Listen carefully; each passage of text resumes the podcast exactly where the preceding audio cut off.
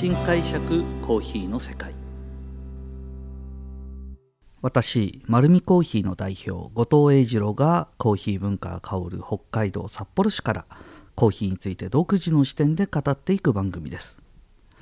さあいよいよ年末ですね。今年も終わろうとしております、えー、ちょうど今日が12月30日の放送になりますので2022年を振り返って、えー、今年私が感じたことの総括をお話しさせていただきたいと思います。振り返ればですね実は昨年も総括やってるんですよね私放送で。でこんなことやりましたそしてこんなことを思いましたみたいなことを話をさせていただきました。で今年そうですねえっ、ー、と振り返ってどんなことやってきたかなっていうとですね実は私2月にコロナになりまして初っ端から結構、えー、大変な、えー、スタートを切りました。ただ、まあ、思ってたほど重症化するわけでもなく一番危惧していた、えー、味覚収穫に影響もあるわけでもなく、えーと、無事に回復をしたというような形でまだまだそうですね今1年経ってちょうど今だとあんまりまあもうそろそろ終焉に向かってんのかなというような感じはしますが、えー、今年の初めだとまだまだ皆さんの中には不安やいろんなものを抱えていた時期かなというふうに思っています。でただですねもう私は今年は動き出そうと決めておりましたので、えーと、お店を閉めるリスクもなくなりましたし、えー、従業員にもですねあのその対策の徹底もできてきたところだったのでさあ今年は動くぞと決めておりました。まあ、えー、もう何度もお話しさせていただいてますけども2022年は2店舗のオープンをさせていただきました。22%マーケットというお店を6月に。そして丸い舞3階には30席を超えるですね大型店舗を、え9月にオープンさせていただきました。おかげさまでですね多くのお客様に今も入っていただきましてスペシャリティコーヒーを楽しんでいただける場所が増えたなというふうに純粋に思っております。あとは、まああの、今札幌の街中で、え、活動させていただいている商工会議所の青年部とかで、え、仲間たちとですね中島公園にランタンを700個打ち上げてみたりだとか、え日本の今新たな取り組みをたくさんされているチームラボさんと、えテレビ塔メインにですねメッセージツリーを掲げてみたりいろいろな活動に関わらせていただきながら多くの学びをいただいた年だなというふうに思っております。そんな中で今年私がコーヒー人として一番感じたものは何かというと、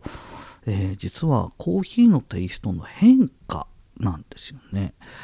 でまあ今までもどの国もコーヒースペシャリティコーヒーを追い求めてる国々はですね年々コーヒーのテイストは良くなる、まあ、特に長く見ていた中米の、えーと、コスタリカやなんかはもともといいんですけどもそれに対して生成方法の味わいの変化だとかそして甘みにフォーカスしたりだとか。まああのガテマラに関してもですね今までは標準的なボディ感だけ、えー、感じられてたものから新たにきちっと鑑定レベルでコーヒーの品質を求めるバイヤーと出会いそしてその味わいに変化を感じていました。ただそれはですねゆっくりゆっくり階段を上るような形でああ確実に美味しくなってきてるなということだったんですけども僕が感じた今年の変化はあれ？ここからこんなの出てくる？っていうような感じの味の変化なんですよ。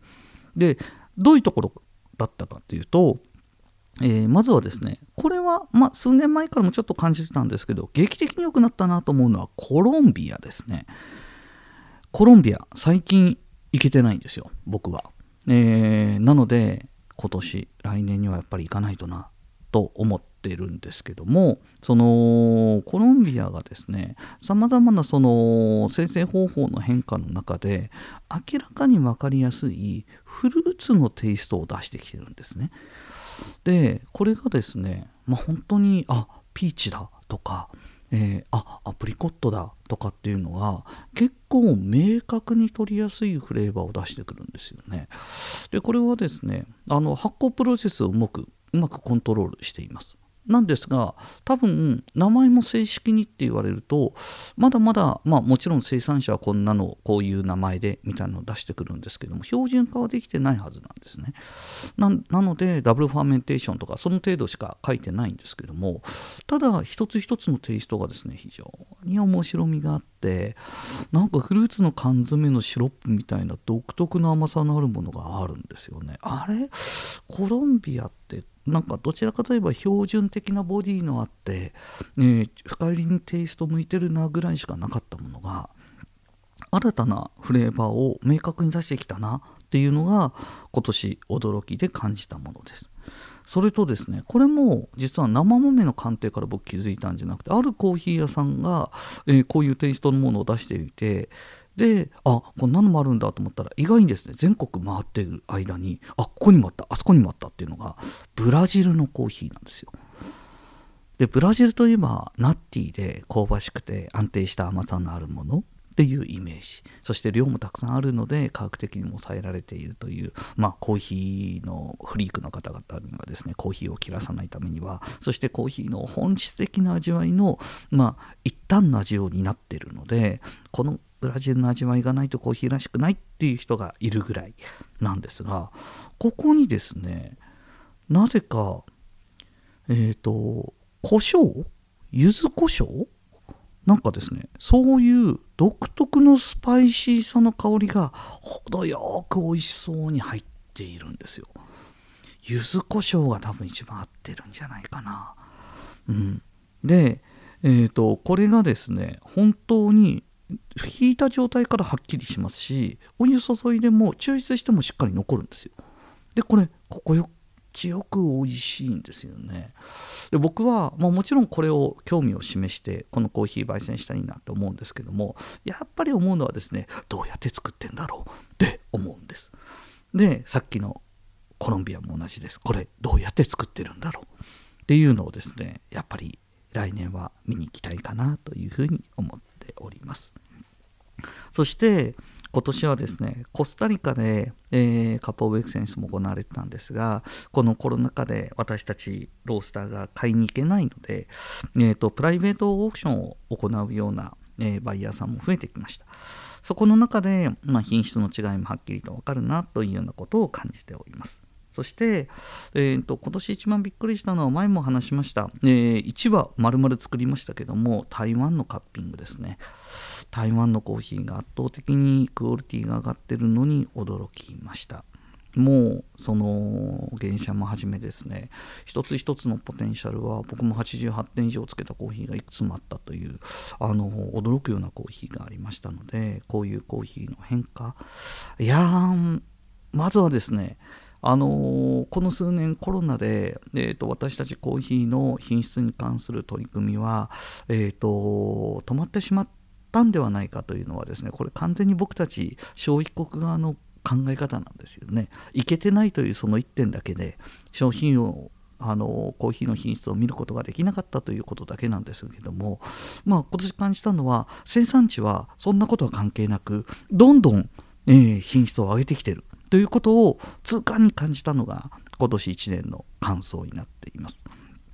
だからこそそのえー、提供されるコーヒーの味わいに驚くだけではなくそのコーヒーがいかようにして作られてきたのかそして生産者のどういう思いやどういう取り組みで作ってきたのかっていうのをやはり感じて、えー、皆さんにお届けしたいなというのを感じたのが今年1年間の感想になっております。